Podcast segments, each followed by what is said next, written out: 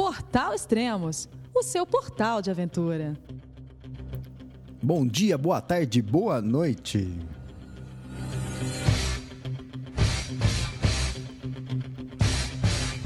Bem-vindos a mais um podcast do Portal Extremos. E no podcast de hoje,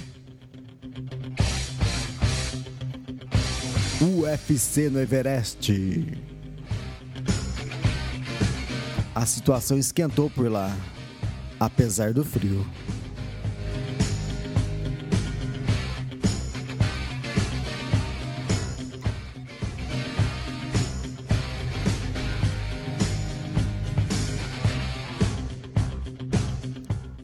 Começando esse podcast ao som de Eye of the Tiger, trilha sonora do filme Rock Balboa.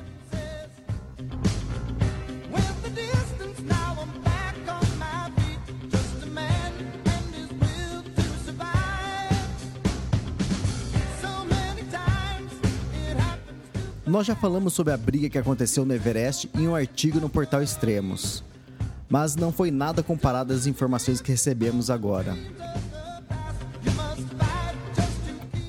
Essa briga aconteceu entre os Sherpas e a expedição do italiano Simone Moro, o suíço Stagg e o inglês John Griff. Isso aconteceu a 7 mil metros de altitude. Pode isso. Rola até uma piada na internet que esse foi o primeiro recorde do Everest nesse ano.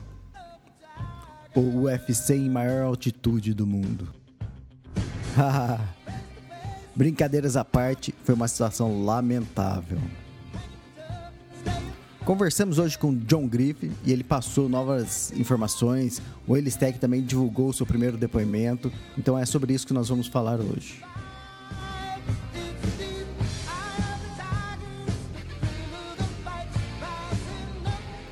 Existe um lema entre os montanhistas que é: o que acontece na montanha fica na montanha.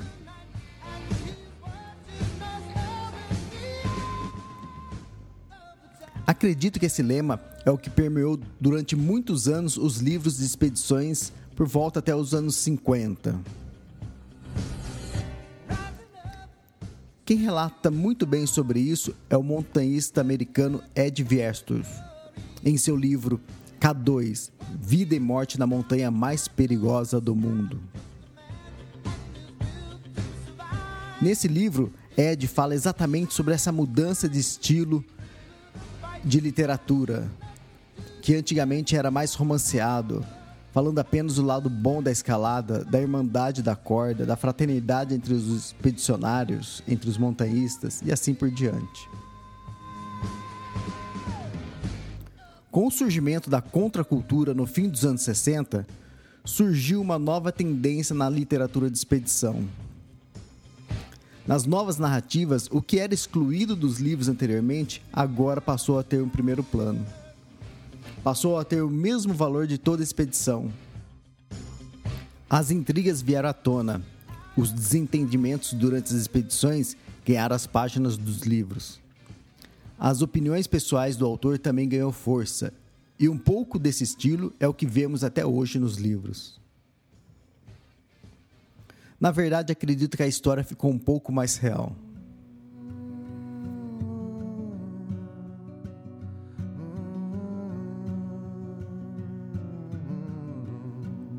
Durante uma palestra que eu assisti em uma das primeiras edições da Advent Sports Fair, em São Paulo, o alpinista brasileiro Valdemar Niklevics disse: A mídia achou que eu fui muito bonzinho em meu livro Everest, o Diário de uma Vitória.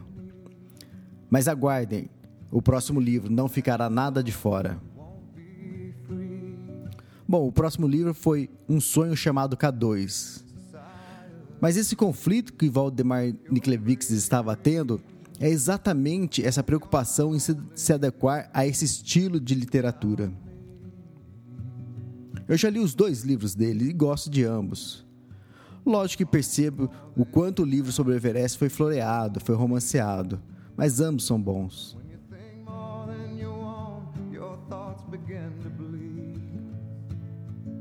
Mas temos muitos outros livros como exemplos, aqui mesmo no Brasil.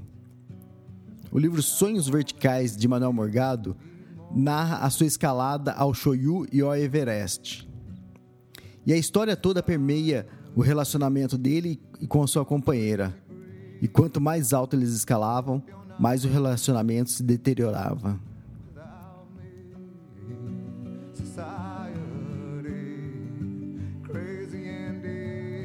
Já no livro Everest, Viagem à Montanha Abençoada, de Tomás Brandolin, em alguns momentos ele tenta entrar nesse estilo de contracultura e fala um pouco das intrigas e problemas da expedição. Mas conhecendo um pouco a história, acredito que ele pegou bem leve em relação a isso.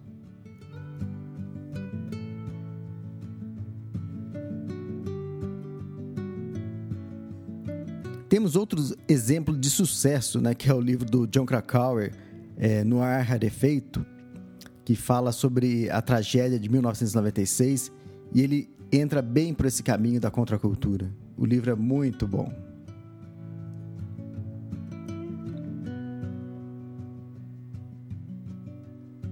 Bom, esse início do podcast foi apenas um gancho para explicarmos essa mudança de estilo e também temos um bom exemplo de quando os fatos são realmente expostos. Isso aconteceu conosco nesta cobertura online do Everest.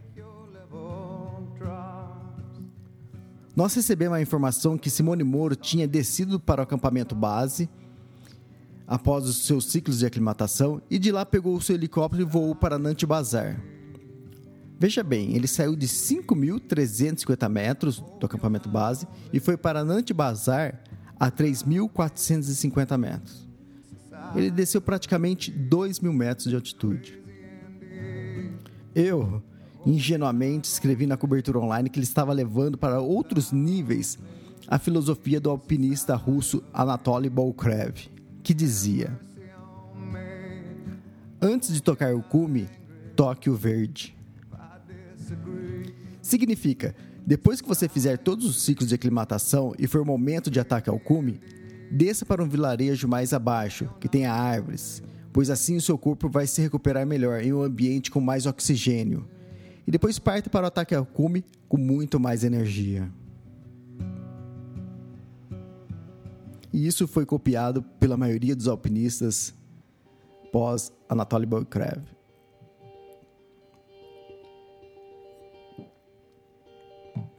Bom, mas na verdade Simone Moro foi para Nantes Bazar com Will Steck, John Griff e Melissa Arnaud exatamente para medicar o suíço que teve um corte no rosto e para denunciar o ocorrido às autoridades.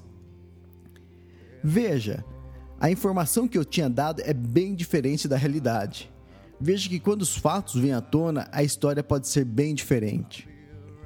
Foi por isso que os livros após a contracultura fizeram sucesso. Deixar a encenação de lado.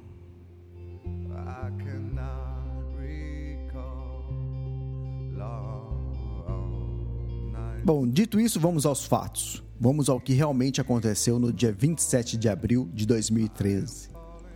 Na verdade, tudo começou a acontecer no dia 26 de abril, quando Sherpas, juntamente com alguns ocidentais, entre eles o alpinista Chad Kellogg, tentavam instalar as cordas até o C3. Eles resolveram utilizar a mesma rota que usaram em 2012. Kellogg, nesse momento, havia tomado a dianteira e quando estavam se aproximando do C3, se depararam com uma enorme greta de 18 metros de largura e 45 metros de profundidade. E por isso foram obrigados a dar meia volta e descer para o C2. Aquela via ia ser impossível de passar.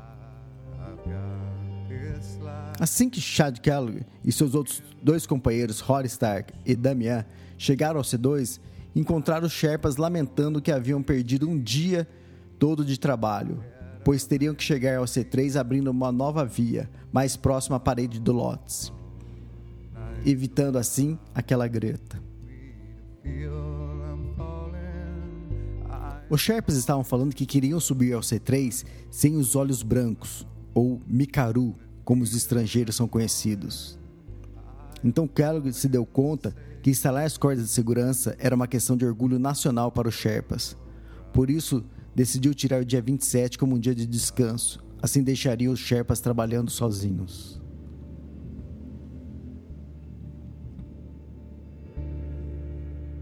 O dia 27 de abril amanheceu com céu limpo e pouco vento.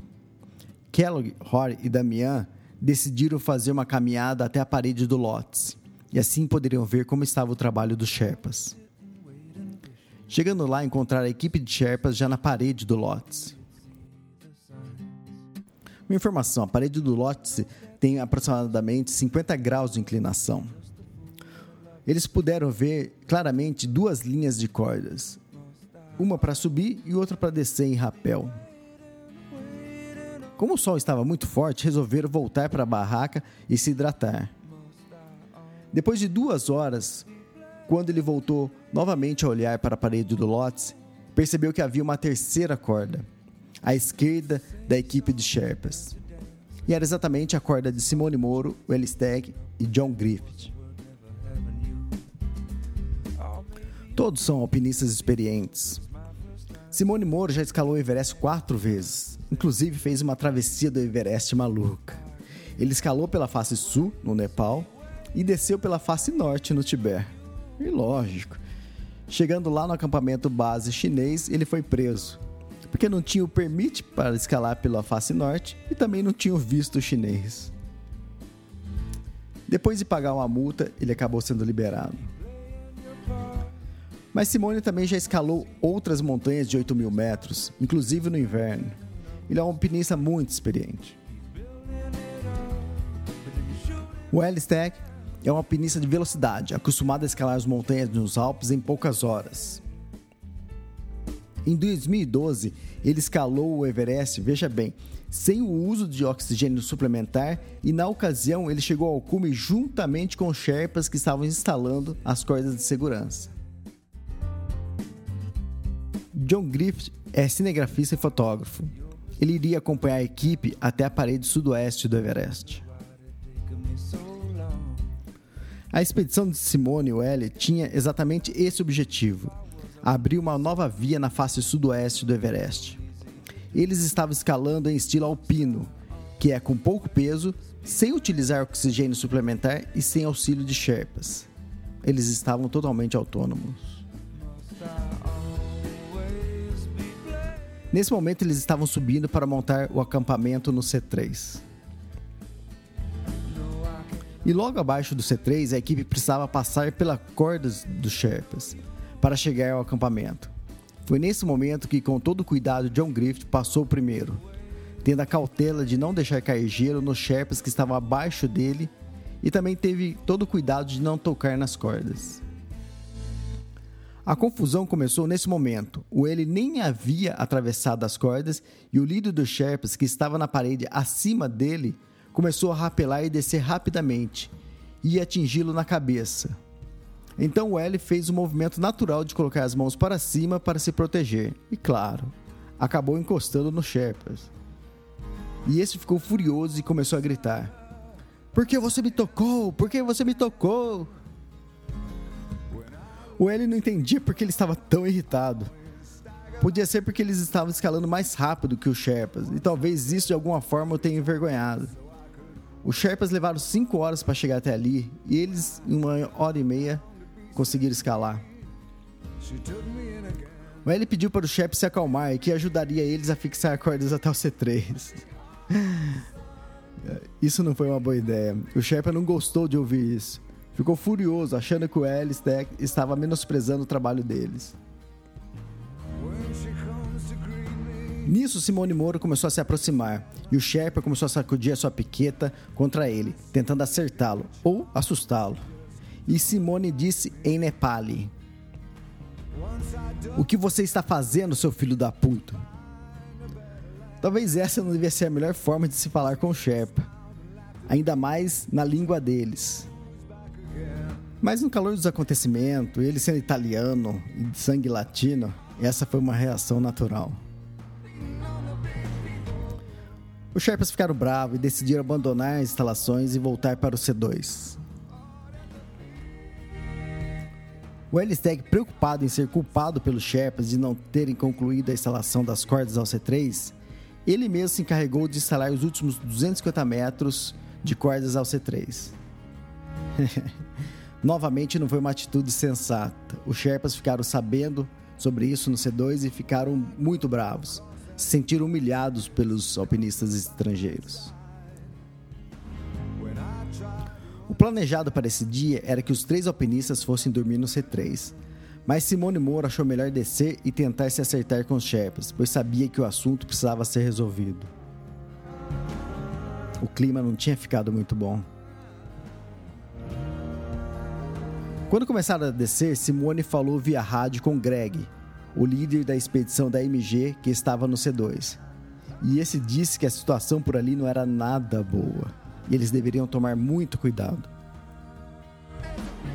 Por isso, os três, quando chegaram a C2, foram direto para suas barracas para pensar em como deveriam agir contra os Sherpas. A americana Melissa Arnaud, que já escalou o Everest quatro vezes e estava ali no C2, saiu de sua barraca e viu um grupo de aproximadamente 100 Sherpas indo em direção à barraca de Simone, Whaley e John. E como ela estava mais próxima da barraca deles, correu até lá e disse para eles se esconderem na geleira, pois temia o pior. Simone e John conseguiram chegar até a geleira, mas o L ficou para trás. E ele disse que quando estava saindo, se deparou com a multidão de Sherpas e notou que muitos deles estavam com o rosto encoberto. Imediatamente percebeu que a situação não era nada boa. E assim que os Sherpas se aproximaram, começaram a espancá-lo. O L até pensou em revidar, mas sabia que isso iria enfurecer ainda mais os Sherpas. E lógico, seria impossível lutar contra 100. Então ele ia tentando se recuar e se defender. Mas de repente levou uma pedrada na cabeça e percebeu que a situação só piorava. Percebeu que eles estavam querendo matá-lo mesmo. O que aconteceu é que os 17 Sherpas que estavam instalando as cordas fixas próximo ao C3 retornaram ao C2 e fizeram a cabeça dos outros Sherpas das outras expedições. E em questão de minutos, os 17 furiosos viraram uma multidão de 100. Vendo a situação de Wellstack, Melissa Arnaud se colocou na frente dele, pois sabia que dificilmente os Sherpas bateriam em uma mulher e ela empurrou o L para dentro da tenda da cozinha. Minutos depois, mesmo sabendo que os chefes estavam do lado de fora e estavam jogando pedras para dentro da tenda, Melissa não sabia o que tinha acontecido com Simone e John e pediu para o seu Sherpa de confiança ir buscar os dois alpinistas. Apenas Simone voltou, pois John continuava escondido atrás de uma rocha. Assim que Simone estava chegando na tenda, ele foi agredido novamente com socos e pontapés, mas conseguiu entrar dentro da tenda.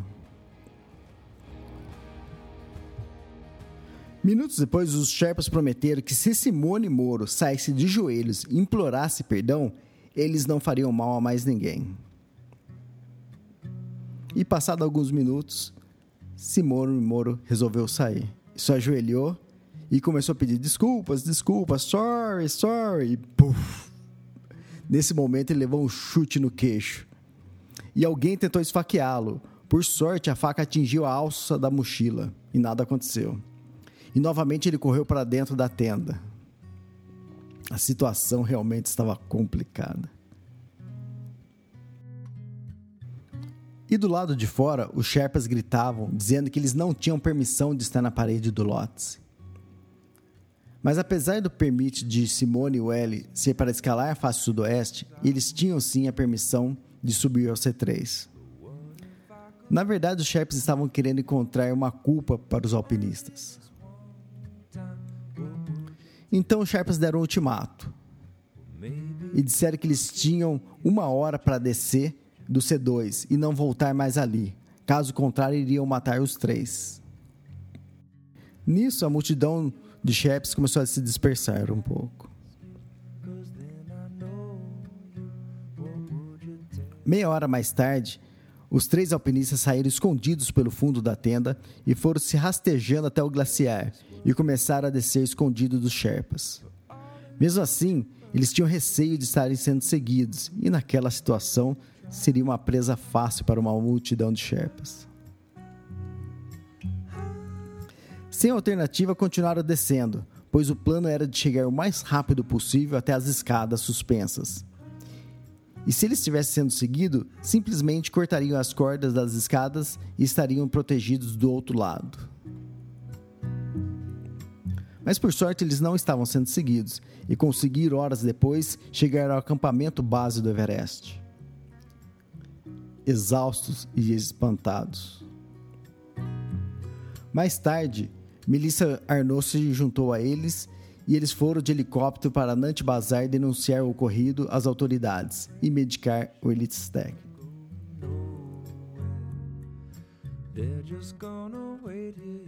Depois de alguns dias, os três alpinistas voltaram ao acampamento base do Everest para participar de uma reunião juntamente com os chefes de outras expedições, os Tidars, que são os líderes Sherpas de cada expedição, e também estava presente alguns dos chefes envolvidos na confusão. Mediando isso tudo estavam as autoridades do governo do Nepal, e foi redigida uma carta de intenções, onde se pedia para que nunca mais isso voltasse a acontecer no Everest. E quando houvesse algum problema, alguma intriga, isso deveria ser passado para o seu superior e eles decidiriam o que fazer. Todos assinaram a carta e se desculparam, e assim terminou a confusão.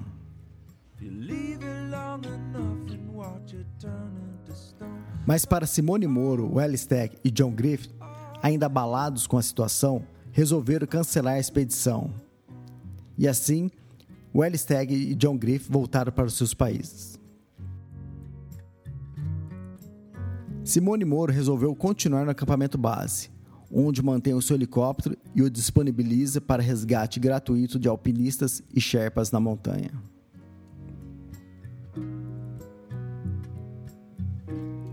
Depois disso tudo, Melissa Arnaud também decidiu permanecer e continuar sua escalada. E ela divulgou uma mensagem bastante emocionante em sua página no Facebook, que dizia: Eu não posso contar os acontecimentos da semana passada no Everest nem quero. Eu entendo que as pessoas querem ouvir a história e conhecer os detalhes, mas sinceramente, os detalhes são tristes e eles estão no passado. Eles não podem ser alterados. Todo mundo vai ter sua versão do que aconteceu e por que aconteceu. Eu também tenho a minha própria versão. Eu vim aqui para escalar o Everest. Eu vim aqui para o desafio, para a aventura, e para fazer amizades, o que se tornou uma marca deste lugar para mim. Nessa expedição, eu tive alguns dos melhores momentos da minha vida, rindo com os amigos que apoiavam os objetivos de cada um. Eu tive alguns dos piores momentos, em pé, na frente desses mesmos amigos, para protegê-los da violência inexplicável e da raiva. Algo mudou o equilíbrio por um momento. Minha única esperança é que isso seja esquecido rapidamente e todos possam retomar seus trabalhos, sua paixão e seu objetivo de escalar. Estou descansando agora, tanto o meu corpo como a minha mente, na esperança de que eu possa retomar a razão pela qual vim para cá. Sou grata pelos bons momentos que ocorreram neste ano.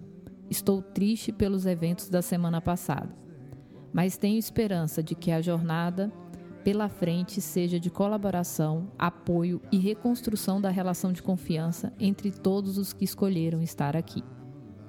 É, acho que a Melissa Arnaud disse tudo. Algo mudou o equilíbrio por algum momento. Realmente, acho que essa frase disse tudo. É isso aí, pessoal. Chegamos ao fim de mais um podcast do Portal Extremos. E esse, esse é histórico, esse é bem pesado. Espero que fique como lição e que isso nunca mais aconteça. E vocês? O que acharam da situação? O que acharam dos acontecimentos? Deixe seus recados, deixe suas mensagens. Participem.